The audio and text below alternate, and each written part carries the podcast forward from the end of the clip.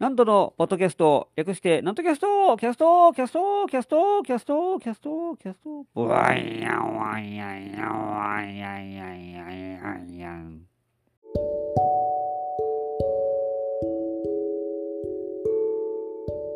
はい、皆様ご機嫌いかがでございますか？上方講談会の宮根誠司こと旭堂南斗でございます。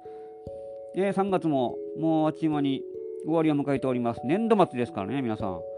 年度末やっぱり忙しいんですかね、皆さん。ねこの、働いている方々。そんなことないですかね。年度末、そして、えー、年度初め、4月がもう待ってますからね。4月になったら、なんか慌ただしい気がしますね。あのー、世のお子たちは今春休み、ま、春休み中ですけど、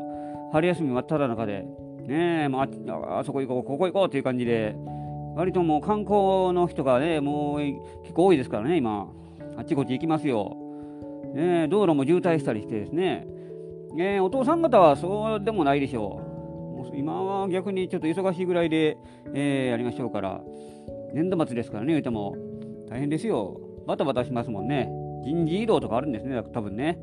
えー、私がやったことないですけど、人事異動。ねあっちへどっか行くんでしょ？そら、地方飛ばされるんですよ、皆さん。ね、大阪いるものが静岡とかその辺飛ばされるんでしょ？ね静岡の僻地、ねそんなとこ飛ばされたりして、引っ越し大変でしょうね。だって、引っ越しシーズン、あのその飛ばされる人に限らず、学生の方々も、これから新社会人の方々もですね、ねいよいよ4月を迎えて、えーね、引っ越しシーズンですから、えー、これから新生活が始まる人も当然いらっしゃるかと思われます。私もずいぶん前の話ですけども、それは。えー、あの、一人暮らし始めたんが28だったので、28の頃やったんで、入門して3ヶ月ぐらいして、やっと一人暮らしっていうのを始めたので、えー、それまでは全くそんなもう実家暮らしでですね、もうなんか、ね、ぬくぬくと、ね、温室育ちでずっと育ってきましたから、えー、だから新生活が始まって、やっぱり、初めて一人で暮らすとこんなに大変なんかっていうのが身にしみて、えー、分かりました親のありがたみというのを、えー、つくづく感じることになりましたねそこは。うん、でもやっぱりまあそれぐらいの経験はやっぱりしといた方がいいなというふうに、えー、思いました。うん、何でも自分でせなあきませんもんね。買い物行って、えー、飯作って洗濯して、えー、掃除もして、えー、何もかも自分でやりますし、ね、服がほつれたら自分での歌りしてね、そこまでやりますからね、って。ね何でもやる、できるようにななってきましたから、うん、大変やと思います。それはそれで。あの、ふと思ったんですけども、全然なんか話関係ないんですけども、あの、将棋の藤井聡太さん、もうもうすごいですけどね、今六冠達成しましたからね、えー、この間、え、王将王将戦を戦って防衛したんかな、だから、えー、羽生羽生さんと羽生九段と、でその後えー、っと、多いかななんか、まあ、あの、棋王か、棋王、棋王戦やったかなそのダッシュして、えー、六冠になりましたけども、えー、あの方、今どうなんですかね私、あんまりそこから詳しくわからないんですけども、一応、将棋はですね、あの、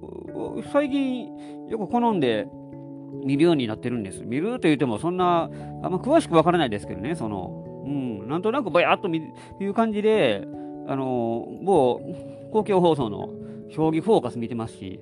えー、NHK の将棋トーナメントもですね、見れるとこまで見て、っていう感じで見てますからね。うん。それを見ながら言うたら、やっぱり藤井聡太さんのやっぱり活躍というのは余計に際立つわけですよ。で、もう研究がすごいですからね、将棋の棋士の方っていうのは。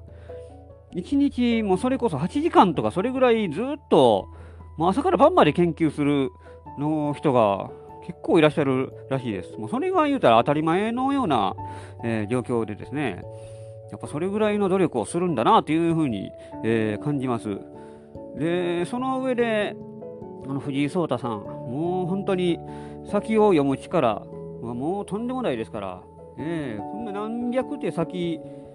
まで読むでしょ、ああいう方って。で、その上ですね、今は AI が発達しておりますから、それ AI のソフトと一緒に研究している、えー、はずでありますから、もちろん、まあ、対面でやる方もいるでしょうけども、えー、最近の棋士とかやったら、やっぱりこのた、えー、AI を駆使してですね、えー、研究するわけですよ。そういう、だから1日8時間とかそれぐらい研究する方は、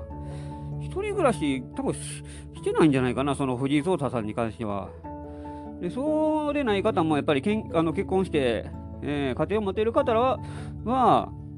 それはもちろん家事を分担してされるでしょうが、えそれでも全部やらなくていいですからね、そういう考えでしょ。だから一人暮らしやったら全部やらなあかんから、逆にね。ねあの初代を持てる方やったら家事分担して、えー、お互い奥さんとやったりしますでしょう、おそらく。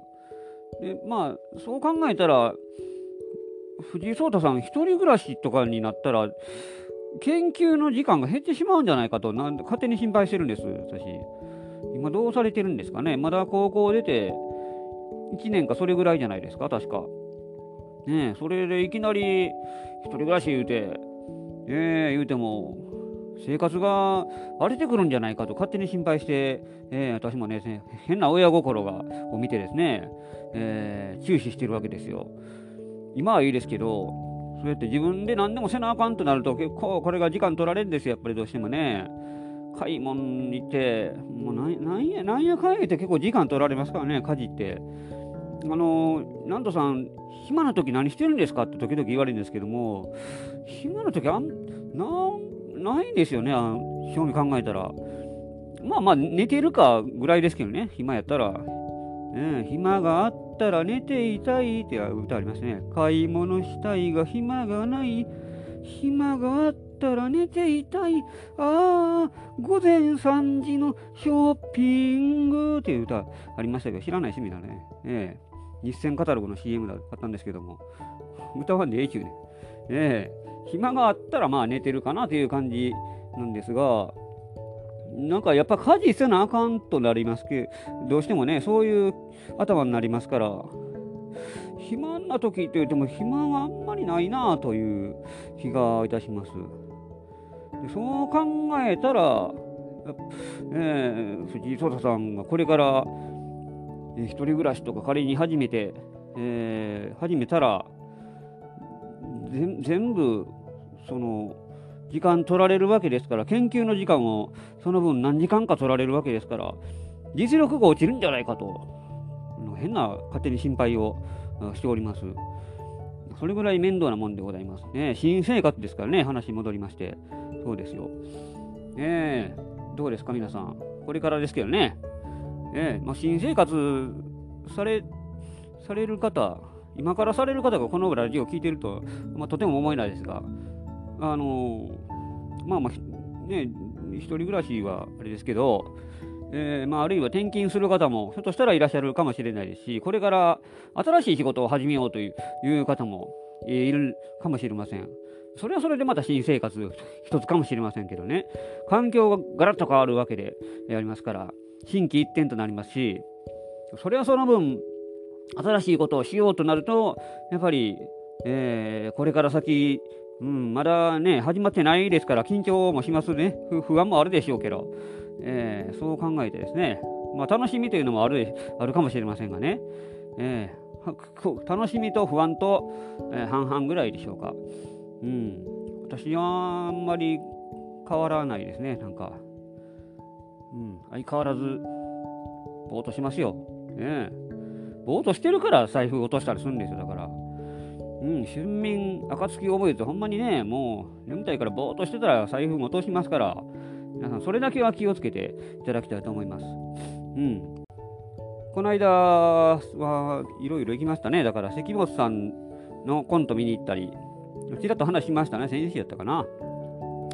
関本ブリキさん。関本義文さんになってるんですね、今だから。えー、まあ、吉文さん、まあ、さん、さん付けしてますけども、僕はもういつも関本って言ってますから、え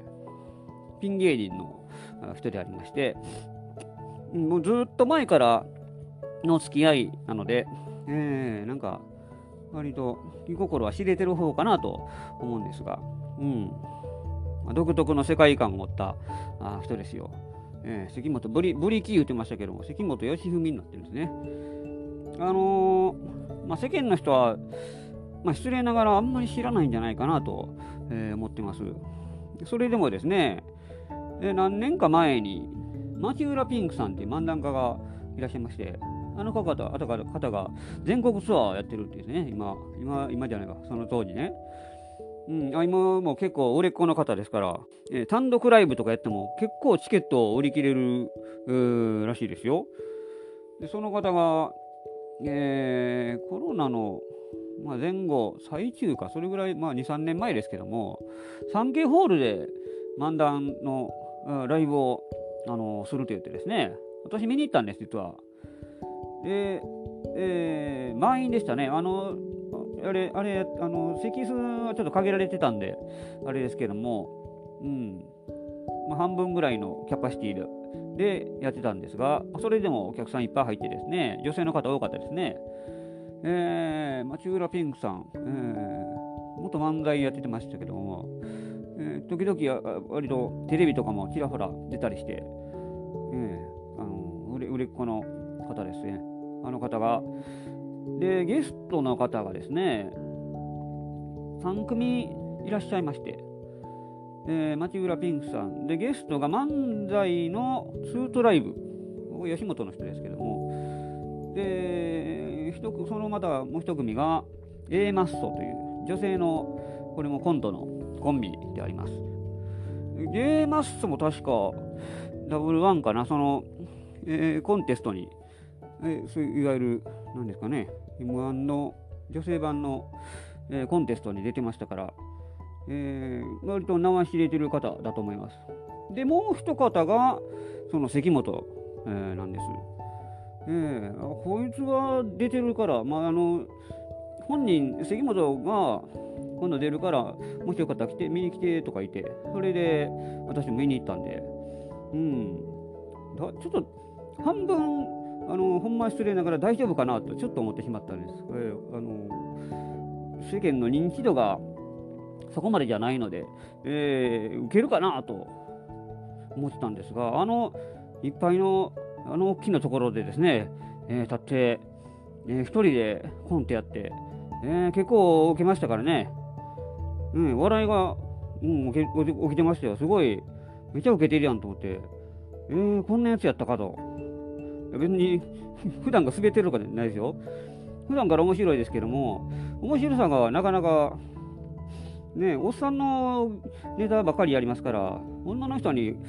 果たして受けるんかなと思ってね、その他の2組が、ね、漫才のツーツライブ、もうキャラキャー言われるような人ですよ。で、また A, A マスもね、なんか女性の若手のコンビですから、え、そこへ来て関本、え、あのどんな楽しみ半分、不安半分っていう感じで、見に行って、その時に、あ、めっちゃ爆笑を取ってるな、ちょっと嫉妬を感じましたね。嫉妬を思いましたね、ある時は。うん、同じ芸人として、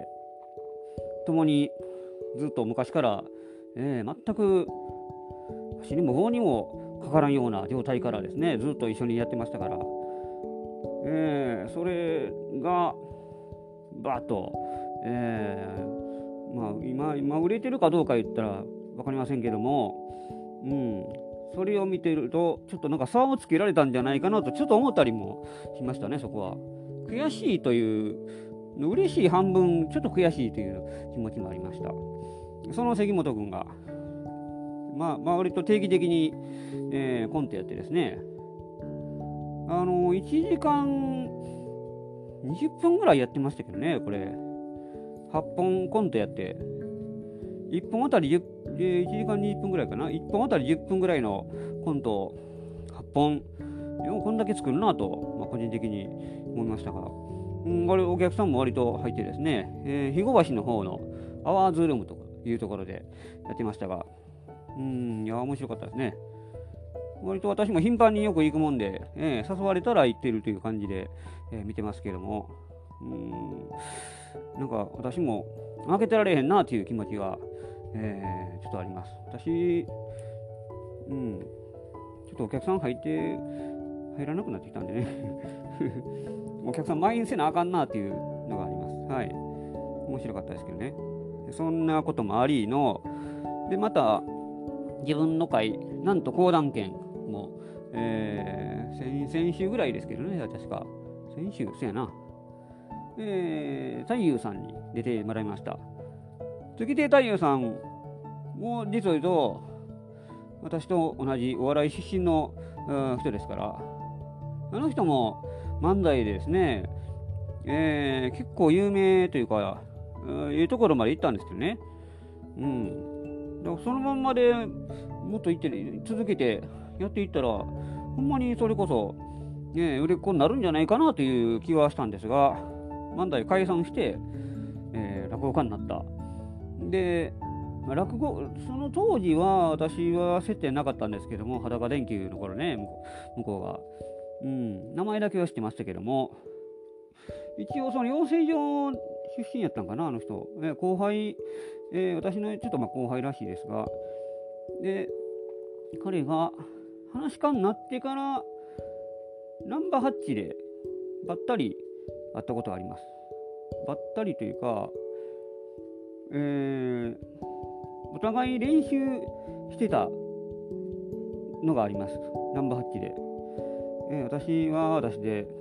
あんなとこで講談の練習するっていうのがですね、えー、一人でなんかブツブツ壁に向かってやってましたよ、あの時。太夫さんは太夫さんで、なんか同じように、えー、座布団持ち込んでですね、わざわざ地べたに座って、それで、えー、落語練習してましたね。その頃から見てました。えー、見てましたでおかしいな、なんか。うん。その頃の話をしてましたね。えー、そうでした。うん、太夫さんも何年、10年ぐらい、えー、なりますけども、ちなみに言うと、その自分が壁に向かってブツブツ言うている姿を、桂長馬兄さんに見つかって、してんのっていう、すごい冷たい目で見られた記憶があります。いや、あの、あのっていう、練習してますよで、ああっていう感じで。めちゃくちゃ冷めた目で、ああの時怖かったですね、ちょっとね。京和さん、京和兄さん。えー、あの人、割とそういうところが ある方なんで、えー、なんか説教されるか怒られるかなとちょっと思ったぐらいでありましたから、そんな冷ややかな目に見られつつもですね、そんな、えー、ことがありましたよ。で、えー、私の会に出てもらいまして、太夫さん。で、太夫さん曰く、僕は南州軍団の、えー、急先鋒なのに、えー、ナンドナンドリーさんの会に呼んでくださってっていうのを枕で言ってましたね。いつの間に南州軍団ができたんだ？私の兄弟子の曲の南州。えー、いついつからあの人軍団作ったんだ？全く知らなかったですね。南州軍団の一員に 面白いな、ちょっとな、っていうのをちょっと思いました。ねえ、私は私で別に軍団も下手くれもないですからね。ええ、まあ多分、太陽さんが勝手に言うてるだけだしょうけども、ええ何、何州軍団見てみたいな。ど、他にどんなメンバーいてるんかな。ええ太陽さん以外に。えなんか見たら笑ってしまいそうですけども。軍団、あの人は逆に、ね、講談会の一匹狼って自分で言ってますからね。この軍団作るような方じゃないですから。えー、果たしてどうなんかなと思いますが、まあ、そういう出ていただいて、2人でお好み焼きに行って、えー、レンゲ亭に行きましたね、あの近くの、継ぎはぎ荘あったんですけども、その近くにお好み焼きのレンゲ亭というのがありますから、え、そこでお好み焼き食べながら、まあだこうだと喋ってまして、でそこのおかみさんに先月もらった単管のお返しを、えー、あげました。えホワイトデーって、ちょうどその日がホワイトデーだったんで、まあ、お菓子をあげてですね、喜んでくださって、えわざわざ LINE で、えー、今日はお土産ありがとうございましたっていうですね、ご丁寧な LINE まで来たぐらいでありますから、えー、いっぱいサービスしてもらいますからね、あこは。本当に美味しか、美味しい毎日、毎回、あこで、えー、打ち上げ、打ち上げというかね、食事会をしております。うん、太、太夫さん。えー、ありがたいですね。お客さんもちょっと1人呼んでくださって、私にとっては非常に、えー、嬉しかったですね。うん、まあ、そんなことがありながら、えー、まあ、3月を終わりを迎えようというもんでありますよ。うんうん、まあ別に、だからどうやっていう話でもないですけどね。えー、まああの4月に向けて私もいろいろ展開していかなあかんなというのはちょっと思ってるわけです。講談は講談としてです。もちろんやっていきますけども、えー、講談をもっと認知度を上げていかなあかんっていうので、えー、とある方と今相談しながら、えー、協力していただきながら、えー、やっていってるもんです。えー、講談会のお客さんだけじゃなくて、講談を知らない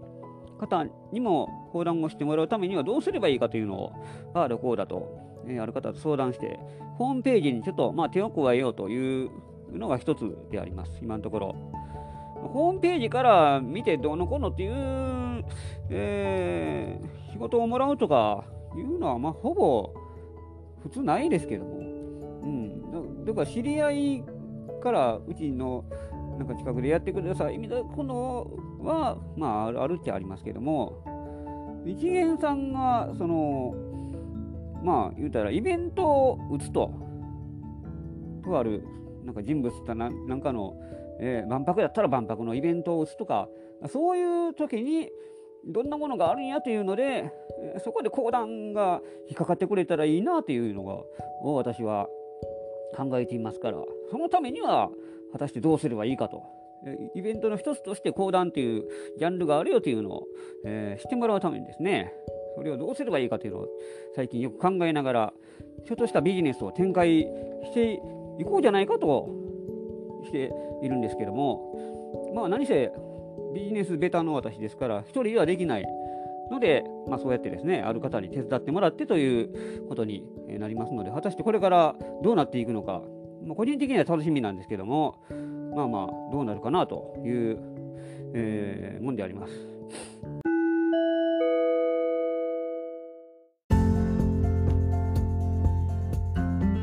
というわけで今週もお送りしてまいりましたなんとキャストでございます。この番組では皆様からのご意見、ご感想、ご質問を募集しております。私のホームページ、極道なんとお社のホームページにお問い合わせフォームがございますので、そちらにお寄せくださいませ。告知がございます。4月10日月曜日午後2時から、えー、お昼の会です。平日のお昼ですが、月曜昼寄せに出演いたします。会場がこの花千鳥亭です。出演が私、なんと、それから笑福亭六甲さん、で極道南昌さん、この3人です。えー、落語1席、講談2席という、まあ、珍しいパターンでありますけども、えー、お越しくださいませ。料金が、前売りが1000円、当日1200円となっております。それからもう一つ、えー、4月の20日木曜日、これが午後7時からです。先之助なんとの道頓堀並木座落語会を開催いたします。えー、会場が道頓堀ミュージアム並木座です。出演が桂先之助さんで、極度なんと講談落語一席ずつ、そしてお楽しみコーナーもありますので、えー、毎月のお楽しみでございます。ぜひお越しくださいませ。料金が2000円となっております。ご予約の方は100円キャッシュバックとなっておりますので、皆様お誘い合わせの上、お越しくださいませ。お待ちしております。てなわけで今週もお送りしてまいりました。次回もお楽しみに。お相手は極道なんとでございました。